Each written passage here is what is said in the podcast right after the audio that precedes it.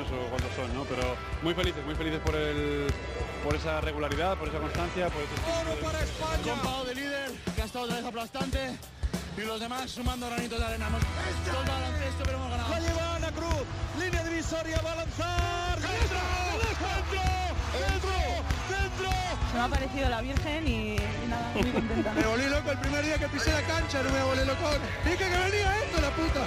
Lo dije, ¿eh? Dije que venía esto.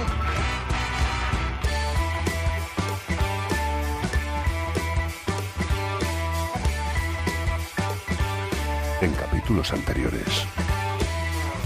sabiendo que no somos ninguna estrella y que dentro de unos años nadie se va a acordar de nosotros. Bienvenidos, Onda Ceronautas, al capítulo 16 de la segunda temporada de Cuatro Cuartos. Todavía se acuerdan del Chapu Nocioni si en Argentina deciden retirar su número, el 13. Y es nuestro deber, el de los medios y los aficionados, no olvidar a quienes engrandecen este deporte. Aunque no lleguen incluso a ser estrellas, estén alejados de los focos y sean menospreciados por muchos, como ha sucedido, por ejemplo, con los jugadores españoles en los primeros partidos de clasificación para el Mundial convendría acordarse de quienes visten la camiseta de la selección española en las pantanosas ventanas FIBA, huyendo de los resultados, que son excelentes, su actitud es ejemplar. Asumen su papel, casi de segundo plato, aunque ellos lo ven como su oportunidad para reivindicar a la cada vez más extinta clase media. No nos debemos olvidar que como Teruel existen y que es la clase media el jugador español de toda la vida, al que hasta hace poco se le daba la oportunidad de jugar en la ACB y que poco a poco va, por desgracia, desapareciendo. Y pregunto, ¿los directores deportivos que una vez, no hace tanto, fueron jugadores y pudieron demostrar su valía, ¿por qué no hacen nada al respecto? Sergio García de Peiro da las últimas indicaciones, balón al aire, comienza el partido.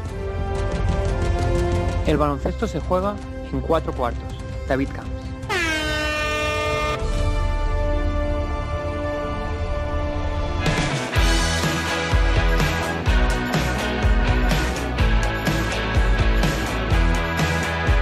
Pablo Aguilar, ¿cómo estás, Granaino? Bien, ¿y tú? Muy bien.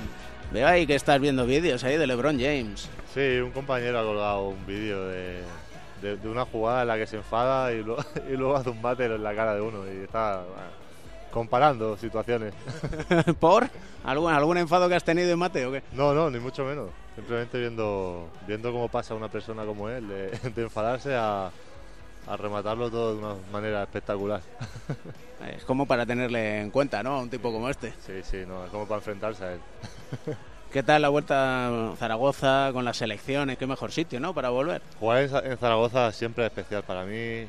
eh, siempre ha sido desde que me fui de allí, cuando fui con Valencia, cuando he ido con, con el Granca y ahora con la selección. Eh, todo el mundo, el, el cariño que recibo, todo, todo el calor que, que me dan a mí, al equipo, antes, durante y después del partido, la verdad que, que es especial y, y siempre le estaré agradecido. Y con la selección. Vuelta a la selección. Sí, pues estar aquí siempre, bueno, estar con la selección siempre es especial. Al final, eh, estar, con, estar con un grupo de, de grandísimos jugadores, un grupo de grandes entrenadores, en los que aparte, aparte de ser compañeros de, de equipo, eh, muchos son amigos desde hace mucho tiempo y volver a estar con ellos, pues es una motivación extra y la verdad que yo creo que, que ha sido motivo de disfrute, motivo también para, para cargar pilas, para, para vivir experiencias diferentes y, para volver a casa eh, con, con una ilu- ilusión eh, realizada y, y, como te digo, con ganas de, de demostrar muchas más cosas en la pista. Estuviste Eurobásquet 2013, medalla de bronce, Eurobásquet 2015, medalla de oro.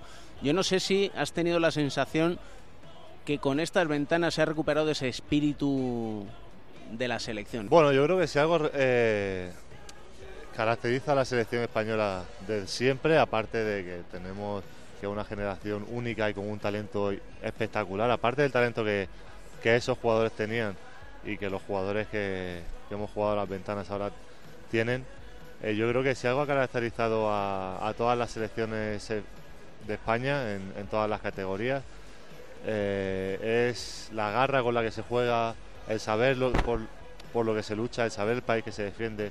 Y yo creo que, que eso hace que, que aparte del talento, como te, como te decía, eh, España sea peligrosa por muchas otras cosas y, y yo creo que, que, eso es algo que, que, nunca se ha perdido y que estoy seguro que nunca se perderá porque todos sabemos la importancia que tiene representar a un país como España y, y todo lo que se ha conseguido y todo lo que queremos conseguir para un país como España. ¿Tú te planteabas o te imaginabas que ibas a ser internacional en todas las categorías? pues la verdad que no. La verdad que cuando empiezas yo creo que nunca te planteas algo así. Por supuesto es un sueño que tienes y, es una ilusión que tienes poder jugar al básquet profesionalmente y poder ojalá algún día poder jugar con la selección española, pero yo creo que nunca te planteas cuando empiezas el jugar como tú dices con, con todas las categorías de un equipo como España. Al final el trabajo, el esfuerzo, el sacrificio han dado su fruto, he tenido la suerte de poder conseguir ese sueño que era de, desde que era pequeño jugar con España y ahora después de, de, muchos años, desde la primera vez que debuté con, con la camiseta de, de la selección cuando era cadete, eh, todavía cada vez que vengo tengo la misma ilusión, las mismas ganas, siento el mismo orgullo más que sentí la primera vez que fui y yo creo que eso es bonito el, el venir aquí con esos sentimientos. ¿Mantienes contacto con aquellos del cadete? Muchos de ellos eh, son de mi, de mi círculo de amigos más cercanos eh, de toda la vida, sigo manteniendo el contacto con ellos, con, Ricky, con Kino, con Víctor, al final fue un grupo muy unido, que todos eh, éramos prácticamente novatos en ese, en ese sentido y que fue una experiencia tan buena y tan gratificante que al final ese contacto siempre, siempre ha seguido vivo y yo creo que, que hicimos tan buena amistad que seguirá por mucho tiempo. ¿Por qué empezaste en esto del baloncesto? Empecé porque el entrenador del colegio me, pedía que entrenase con el equipo porque ya era muy alto, muy descalvado, eso sí, un poco torpe, pero era muy alto. Y, siempre me decía, dile a tu madre que te apunta al equipo del colegio, dile a tu madre que te apunta al equipo del colegio. Pero nosotros vivíamos lejos de la capital y, y, mi madre pues le costó eh, un par de años eh, el apuntarme. Si es cierto que en casa pues jugaba con ella, teníamos una, lámpara de estas antiguas de pie y jugábamos a tirar papeles, a tirar, hacíamos pelotas y jugábamos a tirarlas allí, después pusimos una canasta también y jugábamos. Eh, y empecé un poco así, a, mi madre luego me, me, apuntó al equipo de colegio, lo típico que, que, empiezas a jugar con los compañeros de clase, te lo pasas bien, te diviertes, haces deporte. No sé, empecé un poco así, disfrutando muchísimo con, como te digo, con, mis amigos y poco a poco a partir de ahí, pues bueno, pues tuve la suerte también de que con 14 años me llamó el Madrid y a partir de ahí, pues como te decía antes, con mucho trabajo, el sacrificio de estar lejos de casa, el esfuerzo cada día de estudiar, de entrenar, pues al final todo ha dado su fruto y, y, tengo la suerte de poder jugar profesionalmente a esto y de poder estar con la selección. ¿Y si a mamá le costaba simplemente hacer unos kilómetros cuando le dices, oye, que mami, que me voy para Madrid? En, en, gran parte fue ella también un poco la que me ayudó a tomar la decisión. Cuando tomé la decisión de irme a Madrid tenía la opción también de, de ir a Málaga y a Sevilla, que eran ciudades que estaban más cerca. Pero cuando llegó la opción de ir a Madrid, mi madre, muy a su pesar, dijo, mira Pablo, yo creo que esta es la mejor opción para ti, para tu futuro. Eh, al final vas a estar en, el Real Madrid, el mejor equipo de, España, aunque para mí va a ser más difícil porque vamos a estar más lejos, yo creo que es la mejor opción. Y yo sé que para ella fue un esfuerzo muy, muy grande, eh, fue una decisión muy dura la que tomó y, siempre estaré eh, agradecido por, por, ello porque seguramente, bueno, nunca sabes lo que, lo que hubiese pasado si hubiese tomado una decisión, pero gracias a, a que ella me empujó a tomar esta decisión, pues bueno, he podido cumplir el sueño que tenía desde pequeño. En aquel Real Madrid el entrenador era Joan Plaza en el 2006 y no sé si casualidad o no, tú debutaste frente a un Unicaja de Málaga y hace no mucho cumpliste 300 partidos en la CB frente al Unicaja, casualmente de Joan Plaza. Yo creo que un poco casualidad todo, pero, pero sí es cierto que a Joan es otra de esas personas que siempre estaré agradecido por, por darme la oportunidad de debutar con el Real Madrid eh, en la Liga CB. Yo creo que ese era mi primer sueño, el poder jugar en la CB en algún día. Y jugué con, el Real Madrid y nada menos. Y, y, siempre estaré agradecido de darme esa oportunidad, de darme la oportunidad de debutar en ULEB, en Euroliga, incluso de me dio la oportunidad de, jugar, de, de, salir de titular en una Copa del Rey contra Calvallo.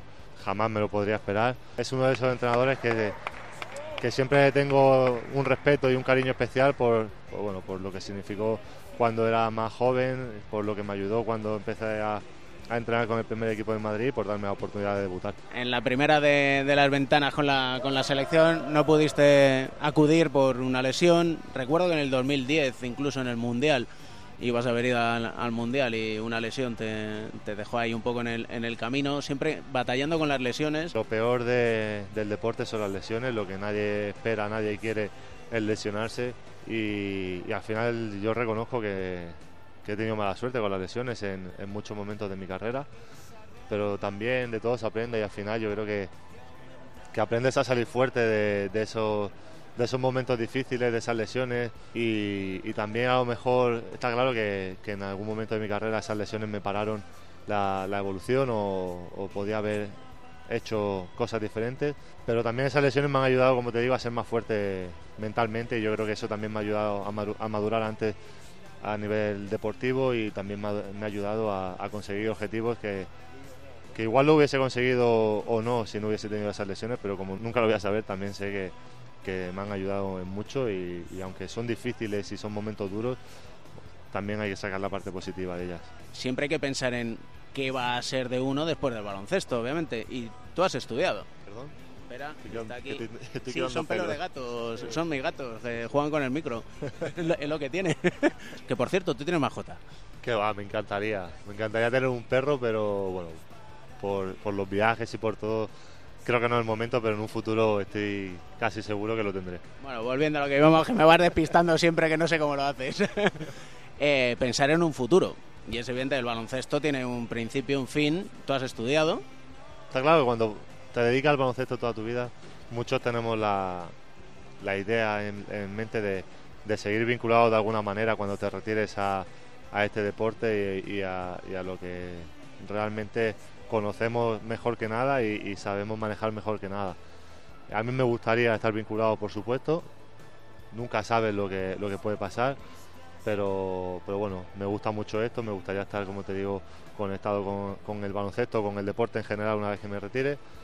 Y si no, pues, pues bueno, yo creo que he estudiado, he hecho, he hecho eh, un, ciclo de un grado de marketing, otro de administración y finanzas y, bueno, pues a lo mejor me, me, decanto por ahí, pero como te digo, eh, mi primera idea es estar vinculado al deporte. Lo de administración y finanzas es muy necesario. Sí, la verdad que sí, que, que la gente se piensa que con, que con el deporte puedes vivir toda tu vida, puedes hacer o puedes ganar mucho dinero y dedicarte simplemente a esto y una vez te retires ya no hacer nada, pero yo creo que, que son contados los privilegiados que pueden hacer eso.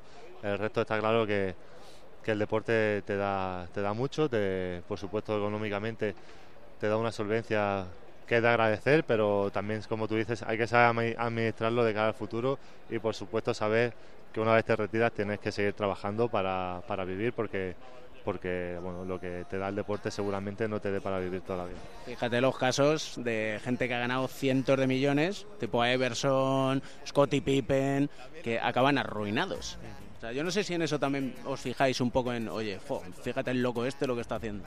Sí, yo creo que eso te, da una idea un poco de, de, lo que hablábamos, de que si no sabes administrar eh, tu dinero, ya sea lo que ganas en el deporte, lo que ganas en cualquier otro trabajo, por mucho que ganes, te puede arruinar y, bueno, pues tu vida se puede ver torcida, aunque, aunque en un momento pensaras que eso era imposible. Al final tienes que tener cabeza, tienes que saber cuándo y dónde eh, gastar o hacer las cosas y, bueno, pues saber vivir con, con, lo que tienes, saber que tienes que trabajar para seguir manteniendo un nivel de vida y, que tienes que trabajar para, bueno, pues para, darle una vida a tu familia que se merece y para, por supuesto, el día que te jubiles realmente tener un colchón para poder disfrutar un poco de, de todo ese trabajo que has hecho durante toda una carrera para, para tener unos años de, de, libertad, de tranquilidad y bueno, pues de solvencia para, para hacer lo que quieras. ¿Alguno le has tenido que decir ahí no gastes tanto? No, yo creo que en el baloncesto en general somos, por lo menos en España, somos bastante conscientes de, todo. Y no he tenido compañeros que le haya, tampoco soy nadie para decirle a un compañero gasta o no gasta, pero yo creo que, que todos tenemos desde que empezamos una familia detrás que nos intenta controlar, que nos intenta ayudar en ese sentido. Y, y, yo, por ejemplo, a mi, a mi madre le estoy muy agradecido porque siempre, desde que me fui hasta, hace prácticamente pocos años siempre ha estado muy encima mía, siempre ha estado muy pendiente de los gastos y, y yo creo que eso es algo muy bueno que tenemos en España, ese nivel de cultura, sobre todo económica, que tienen las familias y, y yo creo que eso es de agradecer. Acabamos siempre con una canción que nos alegre el día. A ver. Pues mira, no va a ser ni reggaetón ni va a ser flamenco, tampoco. Siempre he dicho una de flamenco, pero ahora me voy a cantar por, por una canción de un chico canario que se llama El Vega Live. Y la canción se llama Estoy enamorado y es una canción que transmite un buen rollo increíble y, y que bueno, que yo creo que es una canción que es digna de saber para todos. Enamorados del baloncesto y de la vida, con lo cual muchas gracias, Granaino. Gracias. Si el sol sale por el horizonte, para que cante, me levanté. Enamorado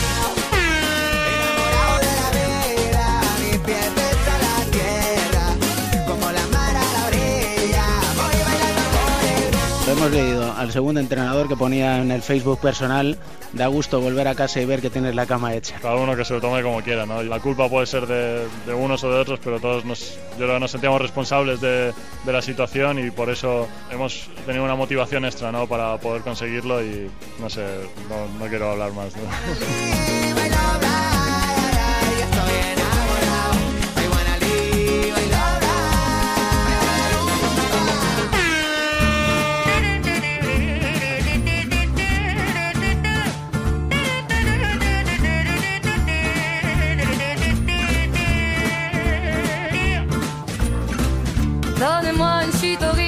je n'en veux pas des bijoux de chez Chanel, je n'en veux pas. Donnez-moi une limousine, j'en ferai quoi?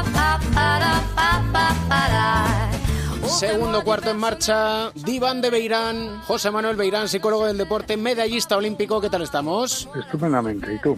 Bien. Muy bien. Muchas felicidades, lo primero de todo, ¿eh? Bueno, muchas gracias. Por la parte que te toca. Sí, me toca menos que, a- que a Javier, pero sí. Tener a un hijo internacional con la selección española es como para felicitarse y sobre todo como lo ha hecho. En el próximo capítulo, capítulo 17, ya hacemos un spoiler que se dice ahora, hablaremos con Javi Beirán.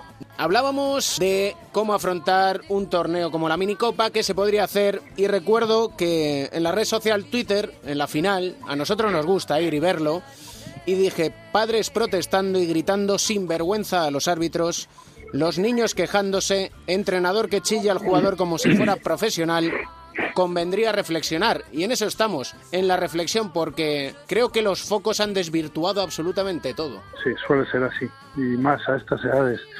Hay que tener en cuenta que en el deporte eh, siempre salen muchas emociones eh, intensas. Si encima estás viendo jugar a tu hijo, mucho más. Y el problema está en la falta de, ese de control, de control emocional. Da la sensación de que tienes que hacer algo para ayudarle. ¿Cómo va a estar él solo ahí? Tú tienes que ayudarle. ¿Y cómo le puedes ayudar?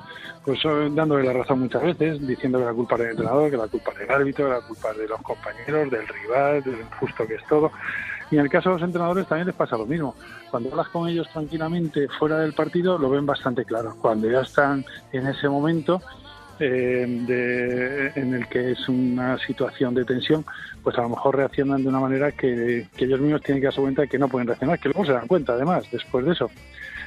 Eh, yo creo que la clave está en que eh, hay que educar a los jóvenes, pero hay que educar también a los adultos que están alrededor del deporte de iniciación. Hay que educarles, es parte de la tarea de las instituciones, de los colegios, de los clubes, también es ayudarles a ellos. Los padres están muy solos, en realidad nadie les enseña a ser padres. Nadie les enseña a ser padres de un deportista y nadie les enseña a ser padre de un deportista en muchos casos que destaca, que todavía es más difícil. Y generalmente, por mi experiencia, es muy bien recibido cuando les cuentas cosas y se dan, se dan cuenta de que, de que lo que te preocupa es el, el niño, el jugador como persona, no solo como jugador, que además no es incompatible. Quitando algunos padres que no hay nada que hacer con ellos, que hay algunos, pocos, pero algunos hay, pero la mayoría no. Lo que pasa es que no se paran a reflexionar. Cuando tú les preguntas a los padres que por qué quieren que sus hijos hagan deporte, siempre lo que te cuentan es por los valores, por eh, los amigos, por el esfuerzo, por la disciplina, por aprender todas estas cosas que se pueden aprender muy bien con el deporte bien entendido. Nunca te dicen que para que sea profesional, para que sea millonario o para que triunfe y tal. Sin embargo, luego cuando ves los partidos ves que no es así. Pero ya te digo que yo creo que es más por falta de control emocional que por otra cosa. Entonces, cuando se dan cuenta de que tanto la victoria como la derrota son parte del mismo camino, o sea, que, hay que pasar por ello y que la derrota puede formar incluso más que las victorias, a veces lo ven de otra manera. ¿Sirve en esa educación el hecho de que los equipos se toman un torneo como la minicopa como si fuera el torneo de los adultos? Sí, no se puede eh, tener las, las mismas, eh, los mismos baremos para el deporte de iniciación que para el deporte profesional en, en nada. O sea, porque en el deporte profesional solo se valora el que tú seas capaz de generar espectáculo o dinero, pero en el deporte de formación no es así. Entonces, tanto eh, con los objetivos que tienes como eso otro, pues, el, el ambiente este que se está creando, por una parte puede ser bueno, porque estás acostumbrando a los niños a ser el foco de atención y a saber controlarlo. El problema está cuando no lo sabes controlar, cuando tú mismo estás dándole más importancia que, los propios niños. Cuando salen tanto en los medios de comunicación, va tanta gente a verles, se empieza a hablar de las estrellas que han jugado en la minicopa y dónde han llegado después. Por cierto, mm, tres o cuatro o cinco, no hay más. Y han pasado por ahí cientos de niños jugando. Entonces eh, ya cambia la cosa, o sea, es distinto. Yo creo que es, es pensar antes cuál es el objetivo de la minicopa, pues, mm, que se diviertan los niños, que, se- que vean su nivel comparado con otros equipos buenos, que haya un espectáculo que además es muy divertido de ver por parte de, las- de los familiares y los padres y, de- y- que compitan los niños, compitan de una manera sana, que sea una competición que les sirva para algo. Cuando es así, pues eh, es perfecto. A me parece divertidísima la minicopa, pero, hay, pero tiene sus peligros, sí. ¿Y se puede utilizar estas competiciones, sea minicopa, sea cuando hay campeonatos de España que organiza la Federación Española de Baloncesto, para precisamente educar a los padres, educar a los niños, aprovechando que está todo este foco? Yo creo que sí, yo creo que eso que te decía antes de que uno de los objetivos que deberíamos tener todos los que podemos estar alrededor es formar también a los padres, porque además lo van a agradecer, porque nadie, nadie les enseña eso, y sobre todo es deportistas, pues exjugadores, psicólogos, médicos, cualquier persona de estas que, que lo que va a valorar es eh, al niño como persona, no solo como jugador. Entonces yo creo que está muy bien recibido y es una parte mm, fundamental. No se, ha, no se ha hecho nunca. O sea, nunca se ha intentado en un sitio como ese que van todos los padres. No puedes ponerlo naturalmente a la misma hora de un partido porque no iría nadie. Pero siempre hay momentos en los que los padres irían. Y escuchar algunas de estas cosas les ayudaría a ellos y, por supuesto, ayudaría a, a sus hijos. Se hacen clinics, que se denominan, con entrenadores. Sí. Hacemos un llamamiento a que reflexionen con nosotros y a que quizás tengan en cuenta esta propuesta que les hacemos desde aquí, que es el apoyo de un psicólogo del deporte, realizar esas charlas a los padres, a los propios niños. Yo lo viví con el Club Estudiantes, con el infantil en la Copa de Vitoria y sirvió. y disfrutar de eso para toda la vida, de, de ese recuerdo que van a tener para siempre, lleguen o, luego, o, o no lleguen luego a ser profesionales del baloncesto. Pero es así, yo creo que, que sí se puede, además no es ir a meter una bronca a los padres, porque en, eh, en muchos casos los padres tienen razón también. Lo que pasa es que también hay que escucharles, porque no se les escucha. Y además, a veces da la sensación de que a los únicos padres que escuchas es precisamente los que peor se portan, porque son los que salen en el periódico, esos que gritaban sin vergüenza, sin vergüenza, por ejemplo, al árbitro, es increíble. Bueno, a esos es a los que escuchas, y no a la mayoría que no son así. Entonces hay que escucharles y, y hay que intentar ayudarles. Y eso intentamos aquí siempre en el diván de Beirán, con José Manuel Beirán, nuestro psicólogo del deporte, medallista olímpico y mi maestro en esto de la psicología. Un placer, como siempre. Igualmente para mí, David, un abrazo.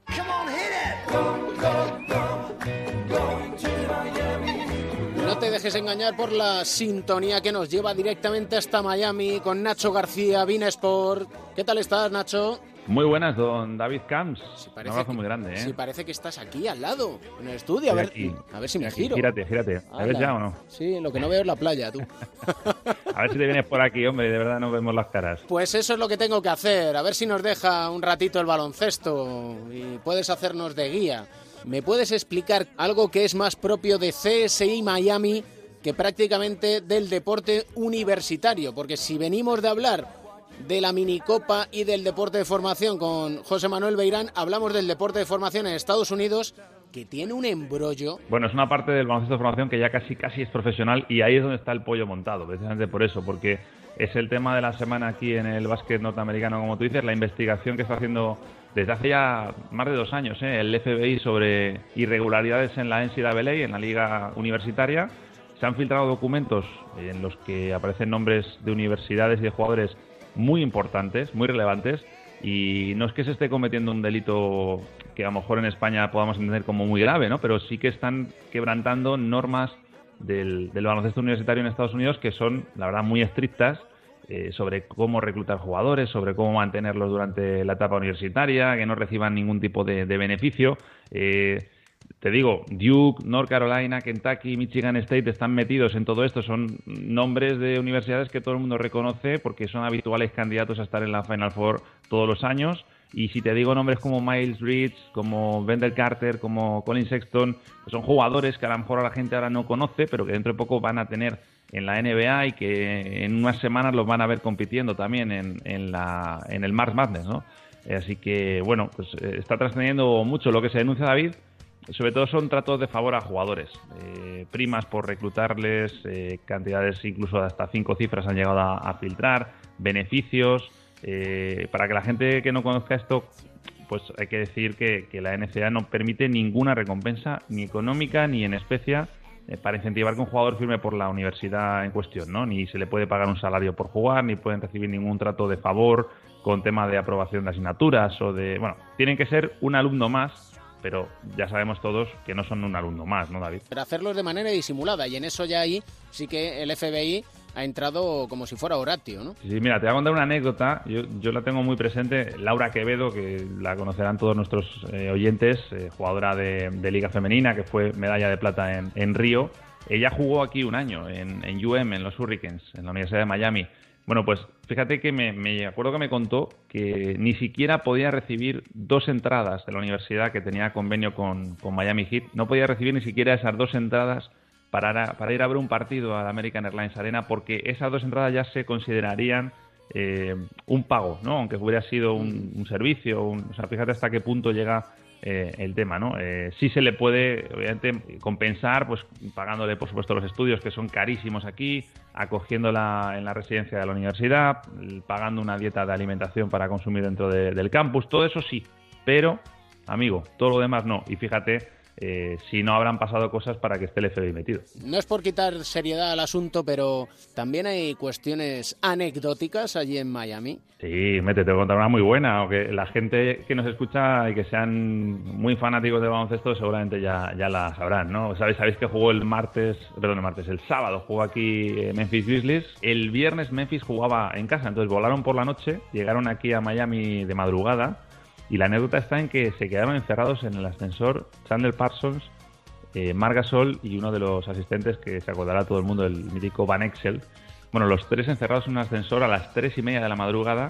Eh, esto se habría quedado en el olvido de no ser por eh, la gran ayuda de Chandler Parsons que a través de su Instagram, del Stories, iba eh, grabando pequeños vídeos cada cinco o seis minutos contando qué les pasaba. El primero era pues que estaban encerrados en el ascensor, el segundo era que no tenían noticia de nadie, eh, bueno, se les veía bastante tranquilos, ¿eh? Parsons, ya te digo, de, cachondeo.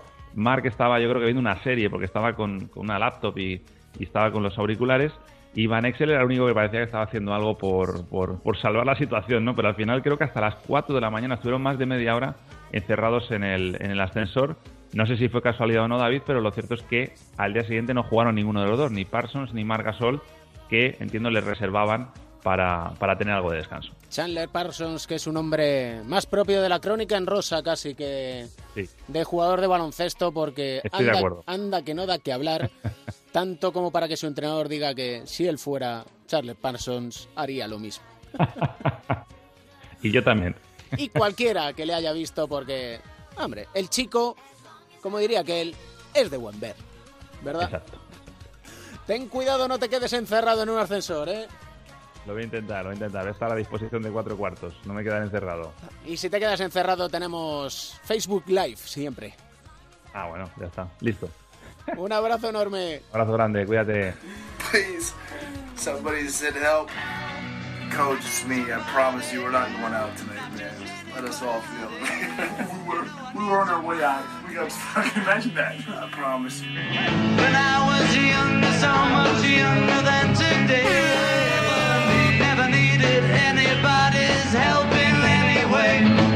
Juan Carlos Navarro. Un club como, como el Barça no, no, no tiene que salir solo a competir, tiene que salir a ganar y es una cosa que se había perdido en los últimos tiempos, ¿no? Eh, y ahora pues yo creo que presentamos candidatura para, para que la gente diga, ojo, eh, que este Barça eh, sabe jugar y está aquí y bueno, presentamos candidatura para, para, para la liga que nos tenga respeto.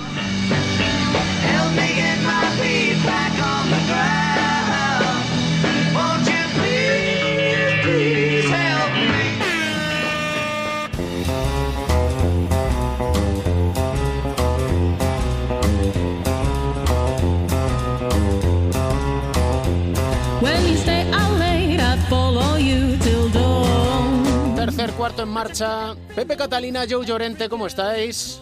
Muy bien, muy bien. Bien, todo bien. Hacer otro poco de bloqueo de continuación. ¿Habéis ahorrado algo de dinerito o no? ¿Qué voy a sacar, pecho? No, no, no, si yo, yo impugno Ah. completamente, yo impugno completamente la... hombre, está clarísimo, vamos, todo el mundo lo vio, ¿no? Que es una falta como una casa.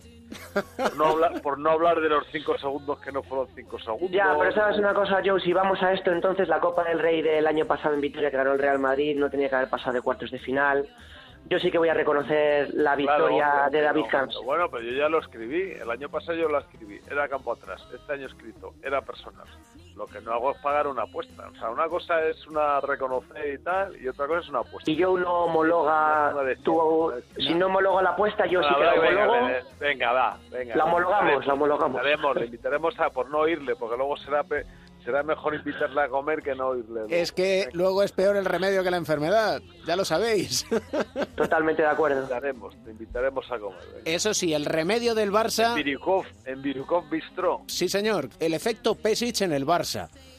Es flor de un día, es verdadero candidato a partir de ahora a la Liga. No, yo, yo creo que mejorará algo. Lo que pasó en la Copa fue una un cúmulo de circunstancias, ¿no? Que el equipo sorprendió, eh, pues llegaba con cosas nuevas y hoy en día que está todo muy analizado, pues los demás equipos no, pudieron gozar de, esta ventaja, que porque el, el Barcelona sí que sí que sabía lo que iban a hacer los demás equipos, los demás equipos no sabían lo que iba a hacer el Barcelona.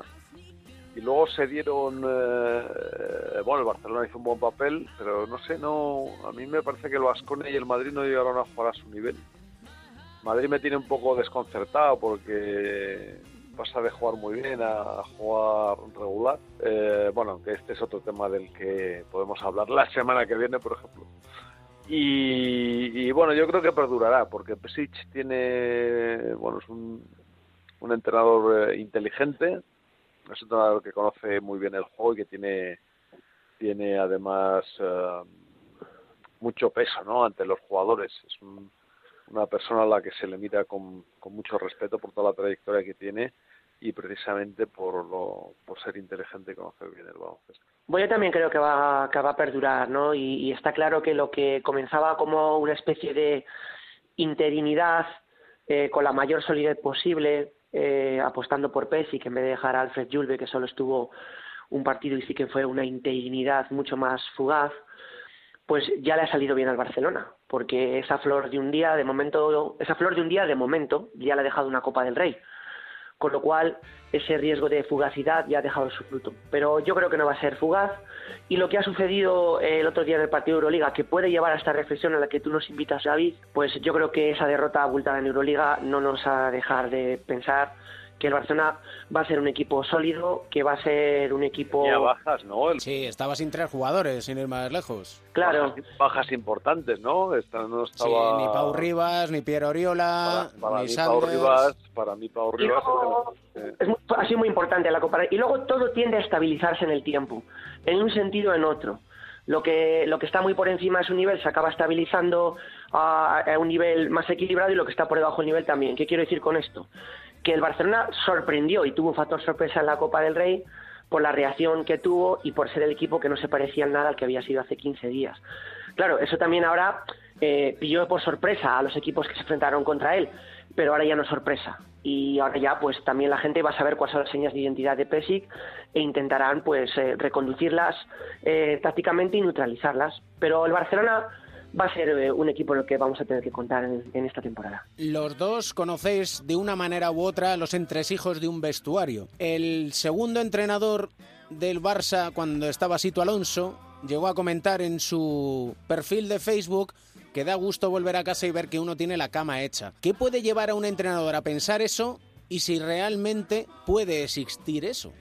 Bueno, yo, antes de que lo diga yo, porque es más algo que salto como un resorte y lo hice en Radio Estadio cuando lo escuché, yo entiendo que es fácil que un entrenador que ha trabajado para el entrenador que ha cesado y que ve cómo eh, acabó siendo el equipo cuando les cesaron y cómo ha visto el equipo de la Copa del Rey, pueda atender a eso. Pero yo a ese entrenador que hace esa reflexión, pero no solo a Oscar Lata, que es el que estamos hablando, sino a cualquier otro entrenador, no el segundo, el primero, a todo el mundo, a mí mismo me daría también, cuando un grupo eh, al final se te desconecta, se te aleja, eh, eso que acaban llamando a hacer la cama, que nadie la hace de manera intencionada, salvo que estemos hablando de una persona con un perfil personal insoportabilísimo, que también lo ha sabido, pero no es el caso de Alonso, yo creo que el entrenador Pero ni debería siquiera eso se les ha hecho la cama. ¿eh?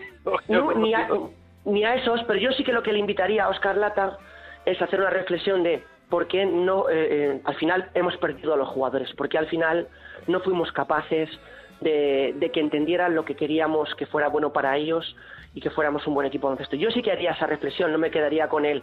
Nos han sacado de aquí de manera deliberada y ahora que ya no estamos juegan bien para el otro. No, la lectura, es mucho más profunda que todo eso y quedarse en esa superficialidad me parecía un error, me parecía un error muy grande además. Yo creo que es, debería pedir disculpas a los jugadores. Los entrenadores cuando las cosas mal, van mal en muchas ocasiones se empeñan en hacer unas cosas que que al final no, no dan fruto, ¿no? Y claro, el jugador cuando ve el entrenador se empeña y se empeña y se empeña, pues es que llega un momento que dejas de creer. Entonces, cuando tú no crees en algo, por mucho que intentes hacerlo bien, es que no lo haces bien, por mucho que intentes. Y el entrenador a su vez en, empieza a decir, no, es que no creéis, es que no, pero si es que... Yo, pero déjame añadirte algo, pero es que cuando los jugadores dejáis de creer, no dejáis de creer por capricho, dejáis de No, creer porque no funciona, porque no, funciona, Nada, porque claro. lo has hecho muchas veces y muchas veces piden cosas que no se pueden hacer, porque esto también es, es cierto, ¿no? Y te dicen, y ahora vais al dos contra uno y recuperas y llegas al hombre que está en la esquina y dices, pero ¿cómo llego yo al hombre que está en la esquina?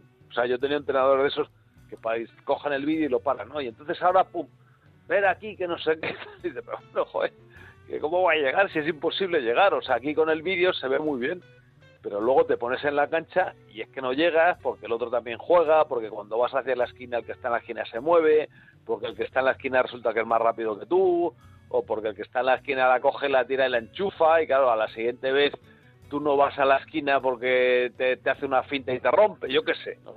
Entonces, Además, todo esto es yo- así, los jugadores, o sea, ¿tú te crees que los jugadores del Barcelona no querrían estar ahora entre los mejores de la Euroliga y poder disfrutar, Por supuesto. jugar la Final Four y todo eso? Pues eso, Es que además sus declaraciones fueron elocuentes, porque además dentro de una sencillez que yo creo que se vio eh, totalmente envuelta de sinceridad, ellos, eh, y además sin ninguna maldad, a, a los tres que les metieron, o a varios que les metieron el micrófono, y tú fuiste uno de ellos, David, siempre decían que con Pesic ahora parecía todo más sencillo. ¿Y cuál es la reflexión de todo esto? Que cito, que es un gran entrenador, que es conocido como un innovador del baloncesto. Pues seguramente la complejidad de lo que él quiso para el equipo no le sentó bien a este equipo. Y cuando ha venido alguien y ha simplificado un todo, ha simplificado todo, ha funcionado un poco bien. Ojo, y hay el, hay el, ejemplo contrario. Y yo lo he vivido con tre- entrenadores. Hay entrenadores que quizá su libreto ha sido demasiado simplista para el grupo que tenía, porque eso depende además del grupo que tengas, no ha ido bien y ha venido alguien con un poco más de complejidad y ha funcionado. Y es así de claro, es una cosa objetiva, nadie, nadie ha hecho nada contra nadie, no ha funcionado y hay que aceptarlo como tal de una manera deportiva. es así, o sea, la clave del entrenador y que funcione y la, el secreto de los grandes entrenadores es que siempre saben encontrar el libreto, como decía Pepe, adecuado para cada equipo. Y ese, ese es el asunto, ese es el asunto, porque dice, bueno, es que lo, eh, no es buen entrenador, sí, es muy buen entrenador, pero por lo que sea no ha sabido, no ha sabido adecuar eh, o encontrar ¿no? la forma de jugar o no ha sabido sacar provecho a los jugadores o algunos les ha pedido cosas que no podían hacer o les ha pedido demasiado o a algunos les ha sacado de su posición, etcétera. ¿no? Este es el asunto, ¿no? Y luego, y luego, y luego también a veces pasa con los entrenadores que de un año a otro no se lo ha podido olvidar, ¿no? O sea, un entrenador que va, que va bien y de repente un año empieza a ir mal. Pues hombre, si era bueno el año pasado, pues este Pues no, porque a lo mejor este año resulta que el hombre se ha obcecado y, y no es capaz de corregir lo que el año pasado corregía y pensaba que haciendo lo mismo eh, va a funcionar y resulta que los demás equipos ya se han acoplado a lo que hacías y entonces te cambian y te juegan totalmente diferente o al revés o dices voy a evolucionar y voy a cambiar las cosas y, entonces la evolución resulta fallida etcétera todo esto es mucho más complejo de lo que se habla ¿eh? o sea los que estamos ahí dentro y Pepe lo lo estaba comentando ahí sabemos que influyen infinidad de factores que solamente si estás dentro sabes realmente lo que está pasando y que a mí me sorprende la ligereza con la que se habla acerca del deporte en los medios de comunicación. Pero bueno, yo también entiendo que, que bueno, pues es que, que tampoco se tienen todos los datos, tampoco son expertos y que bueno, pues un poco el periodismo también es eso, ¿no? El- Sí, pero ¿sabes lo- el problema de todo esto?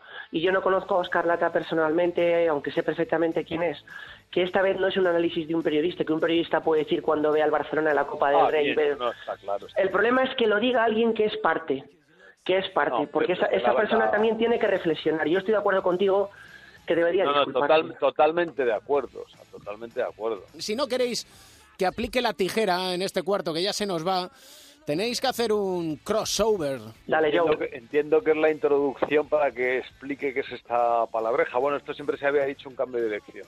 Cuando se explican en los entrenamientos lo que es un, un cambio de mano, no un cambio de dirección por delante, pues eso va implícito siempre que es un cambio de mano con cambio de dirección y cambio de, ritmo de velocidad para intentar desbordar al, defensor. Hoy en día, además, como se permite manejar mucho más el balón, se permite incluso poner la mano completamente por debajo del balón, ¿no? Y lo vemos en los grandes en los grandes jugadores, eh, Ertel, del que hablábamos antes, o, o Sergio Rodríguez. Eso permite hacer, eh, por dejar sentado al defensor con mucha mayor facilidad y permite hacer, mientras el balón está en una mano, hacer muchas cintas con el cuerpo y tal. Y bueno, esto es lo que se ha dado lamentablemente en llamar así, porque no hacía ninguna falta y lo, y lo que hace es confundir a los que ya somos un poco antiguos. Dicho queda, crossover, que viene a ser el cambio de dirección. Y para el próximo capítulo, como ya se nos ha ido el cuarto, tienes también, aparte del tema que ha puesto encima de la mesa Joe Llorente del juego del Real Madrid, es hablar de, de nutrición, que lo tenemos ahí. Bueno, po- tenemos un, un poco olvidado y nos habíamos quedado en dar consejos para perder algunos kilos de... Me va a permitir hacer una recomendación basada en la experiencia y en lo que he hablado con expertos y es que no haga nadie dietas eh, para adelgazar. Y no nos lo cuente ahora, como diría aquel, cuéntenoslo en el próximo capítulo. Fenomenal. Muy bien. Un abrazo. Igualmente, un abrazo, hasta la próxima.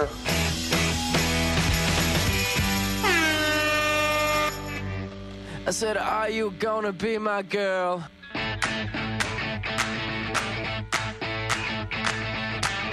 ¡Bien, increíble! ¡Vamos! Fácil no iba a ser, ¿eh? Míralo, no, el Madrid es un equipazo, pero bueno, ya tenemos la copa, que es lo que queríamos. Los tiros libres. Pero bueno, es lo que hay. Hemos ganado, que es lo importante.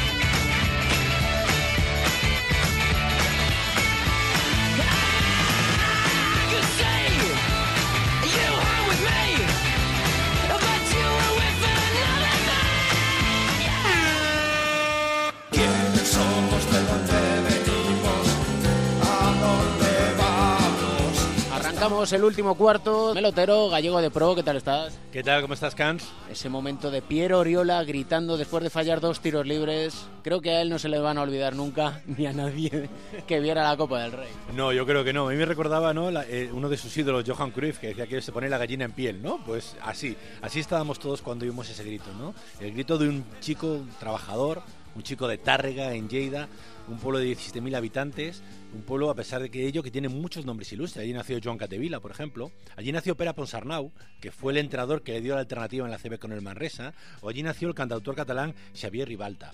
Es un pueblo con mucha actividad cultural. De hecho, ahí se celebra la Fira del Teatro al Carrer desde el año 81, que es uno de los mayores acontecimientos de teatro en la calle que hay en España.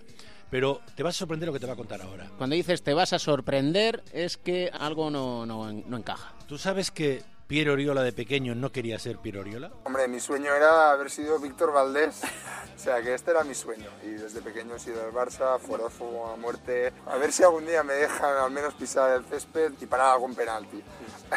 Ya estamos con el fútbol ya estamos con el fútbol. Y es que a él le gustaba el fútbol. Es muy del Barça desde pequeñito. Y esto no es una pose porque ahora está en el Barça. Y él quería ser portero. Él quería ser Víctor Valdés. Lo que pasa es que, bueno, su padre entrenaba en el Club Natació Tárrega, sus hermanas jugaban, su hermana Estel para él siempre ha sido un referente, y bueno, de pequeño pues lo llevaron allí a jugar a los seis años, ¿no? Y él cuenta que su padre se reía porque, porque decía que cuando había un balón dividido él se quedaba solo como si todavía fuera portero, en lugar de un jugador de baloncesto. Eso ya lo ha ido cambiando, porque ahora ve un balón dividido y se tira al mejor estilo Víctor Valdés por él. Sí, sin duda, se tira, es un jugador que que es un luchador. De hecho, se lo ha comparado siempre con Felipe Reyes. Es una comparación que él lleva orgullo de decir, me gustaría ser lo que, lo que ha sido Felipe Reyes para el baloncesto español. ¿no? Y sobre todo ha habido personas muy importantes en su carrera. Ha visto su padre, su hermana Estel, por cierto, él es padrino de la hija de su hermana mayor, que siempre le ha apoyado en todos los momentos y sobre todo... Él debutó muy joven en la CB contra el Juventud, en aquel Suzuki Manresa de, de Pera Ponsarnau, de 6 segundos defendiendo a Clay Tucker, pero después lo pasó mal, lo pasó mal.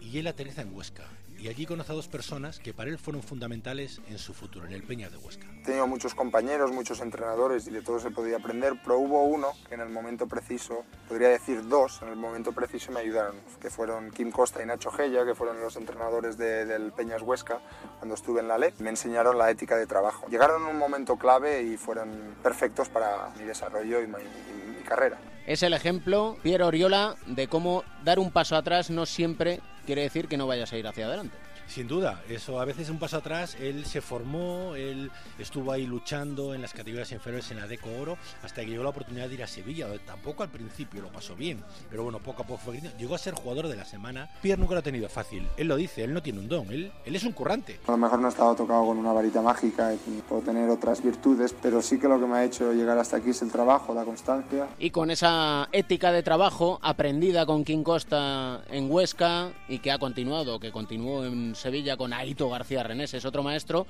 pues de repente se le presenta la oportunidad de ir a Valencia y ahí ya la vida le cambia por completo. Ahí con el que es su gran amigo, ¿no? De hecho en Twitter muchas veces pone Zipi Zape, ¿no? Eh, Joan Sastre y Piero Oriola no son uno, pero son uno y medio entre los dos, digamos, ¿no?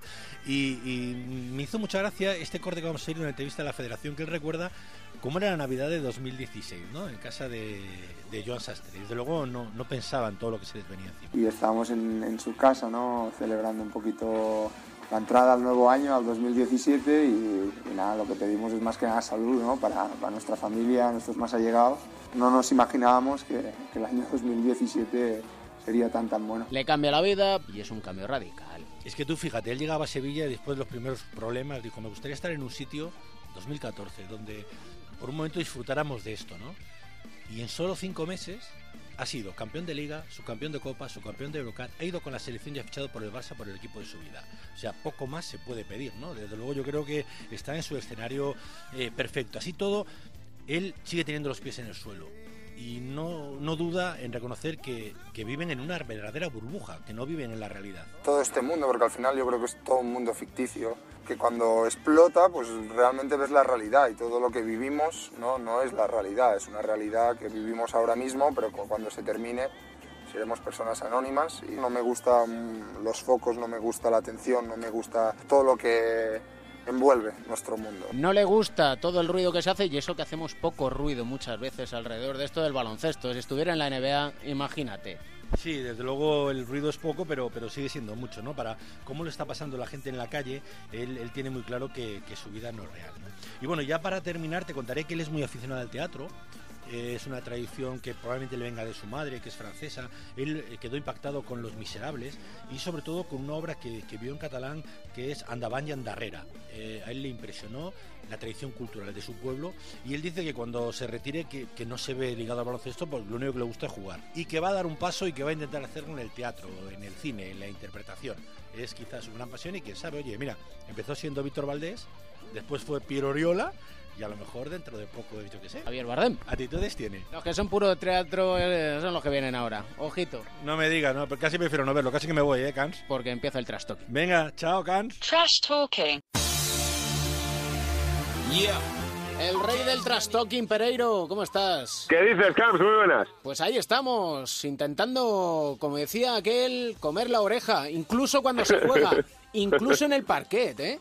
En el parque, lo hemos visto esta semana pasada, el, eh, partido de hace dos madrugadas entre, eh, bueno, dos madrugadas no, porque fue prácticamente turno de tarde, el de eh, los actuales campeones de la NBA Golden State Warriors frente a Oklahoma City Thunder, eh, que sigue coleando eh, aquella final de conferencia que ganaba cuando Durant estaba en Oklahoma 3-1, el que fuera equipo anteriormente en Seattle, y que acabó ganando los Warriors y que eh, cada vez que se vuelven a enfrentar hay algún tipo de trash en, pista. Eh, lo vimos el otro día durante eh, tres ocasiones durante el, partido. Primero, eh, un codazo que le suelta Carmelo Anthony respondido por un empujón de Kevin Durant y un cara a cara con bastante trash entre ellos. Después, una técnica que le provoca a Russell Westbrook a Draymond Green durante el partido, que también llevó la consecuente bronca entre los dos y eh, para el final un clásico, uno de los favoritos de Duchel, eh, Sasa Pachulia, eh, que eh, acusado de Russell Westbrook de caer encima de su rodilla aposta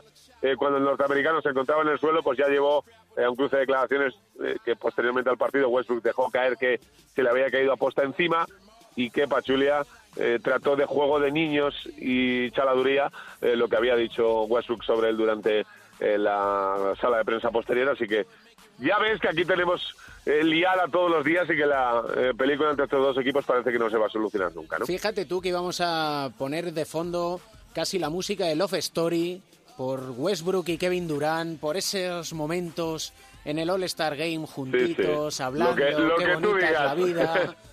Pero eso va a ser flor de un día, ¿eh? Tiene, tiene mala pinta la cosa. Además hay que entender una cosa. Son dos franquicias que en la historia moderna de la NBA se han acostumbrado a estar muy arriba. Eh, creo que Oklahoma eh, ha tenido muy buenas oportunidades de ser campeón y las ha perdido y que Westbrook ha visto pasar eh, a todos sus compañeros por allí se ha quedado prácticamente solo. Le ha venido un- una energía de aire fresco nueva con los fichajes de Paul George y de, y de Carmelo Anthony, pero creo que se está empezando a dar cuenta que hace ruido este tipo de días o que no va a estar nunca en unas finales o pelear por, por ellas. ¿no? Y lo de Pachulia, el incidente de turno, esto ya empieza a Bueno, ser sospechoso, ¿eh? Eh, la, la del otro día, si, eh, si miramos solo la, la jugada y no miramos el historial de, eh, de Pachuli, a mí me da la sensación de que no se le cae a posta, pero eh, hay que acordarse de esas jugadas con Kawhi Leonard hace eh, un par de años, donde después de tirar, y ya lo ha hecho más veces, porque se lo hemos visto más veces, eh, poner el pie debajo de los de las suelas de los de los jugadores que lanzan para que al caer pues pueden tener algún tipo de lesión. Creo que es un jugador cerdo, porque lo es. Creo que no es el más limpio de, de la NBA, pero creo que el otro día hay que intentar exculparme alguna vez, ¿no? O sea, que no le metamos siempre ahí un, un veredicto de culpabilidad que está claro que se ha ganado por, por su historial de lesiones, ¿no? Papá de Mateo, Edusel, ¿cómo estás? ¿Qué, ¿Qué tal? Muy buenas. ¿Te has fijado que Pereiro del trash talking se ha convertido en abogado defensor? Está perdiendo fuelle. Pachule es reincidente y ha de ser inculpado, hombre. ¿O no? Ya- ya- y, y cuando ha dicho Westbrook dejó caer, si dejó caer es lo que dijo Westbrook, cuando de la forma que lo dijo. Igual no, ¿no? Igual le dijo algo así como, vamos, ¿me estáis tomando el pelo o qué? Lo ha hecho aposta. Ah. A Pereiro Bueno, que- hay que empezar a decirle, máteme, pero no me mienta. he, tenido, he tenido días mejores, no lo voy a negar. Has tenido días más incisivos. Yo no sé por qué le estás No, pero es que a- Pa- Pachulia me está generando un, un pelín de complicidad, porque eh, visto que en la Liga de Medios últimamente, eh, de los defensas más guarros que hay en la Liga, igual soy yo, eh, pues igual, igual me está llegando algo de que no me mires todos con lupa también, así que veremos a ver si no me gusta algún coleguita de estos, ¿no? Eso o te ha llegado el tema de Pablo Aguilar, la canción Estoy enamorado, y entonces por eso, ahí te ha llegado el asunto. Enamorado estabas de un jugador del que nos va a hablar Edu Shell. A ver. Edu. Sí, Larry, Larry Nance Jr., ex de los Lakers de, de Pereiro, que ahora, bueno, traspasado a los Cavaliers, se despertó un día y de repente veo en las alarmas del Twitter, ojo, eh, los Lakers negocian con, con los Cavaliers y de repente ve y dice, a ver si voy a ser yo, a ver si voy a ser yo, y a los 10, a los 30 segundos le llamaron la directiva, le traspasaron, él dijo que, que se emocionó tanto que, que casi lloró de la, de la emoción, eh, vuelta a casa donde su padre tiene la camiseta eh, retirada en lo más alto del pabellón. A su padre le homenajeó recientemente en el concurso de mates del All Star con ese eh, emulando ese mítico mate de, de, de Larry Nance.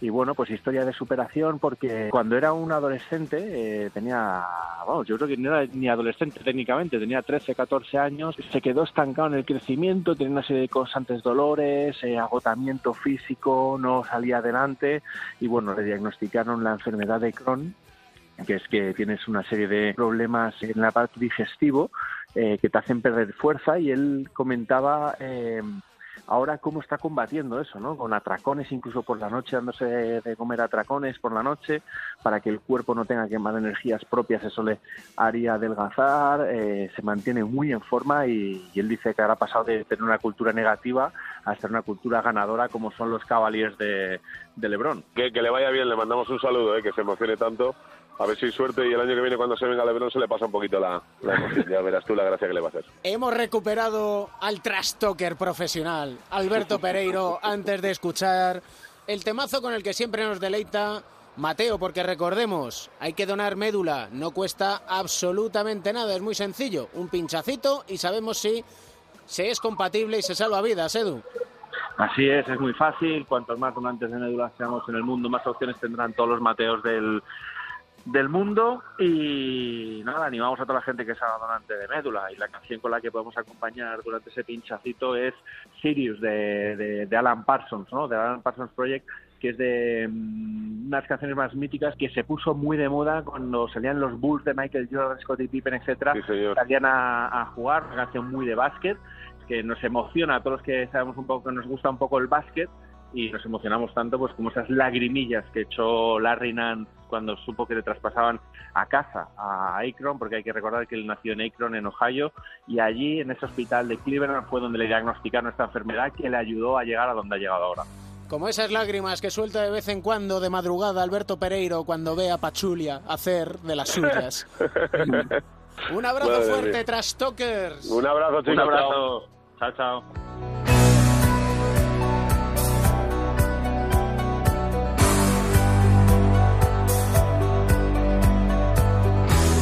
Todos los lunes tienes una cita con el baloncesto en onda0.es. Aún nos quedan muchas historias que contarte, muchos personajes que acercarte, mucho baloncesto que analizar y muchas risas que provocar, como las que provocaba Forges. Una viñeta, entre las muchas que dedicó al deporte de la canasta, mostraba a dos entrañables señores, jubilados ellos, y uno le preguntaba al otro, ¿cómo se llama aquel tan bueno del baloncesto de nuestros tiempos? Y contesta, personal. Dice, eso, personal. Gracias, genio, por recordarnos que siempre tenemos un buen motivo para sonreír. El baloncesto se juega en cuatro cuartos. David Camps.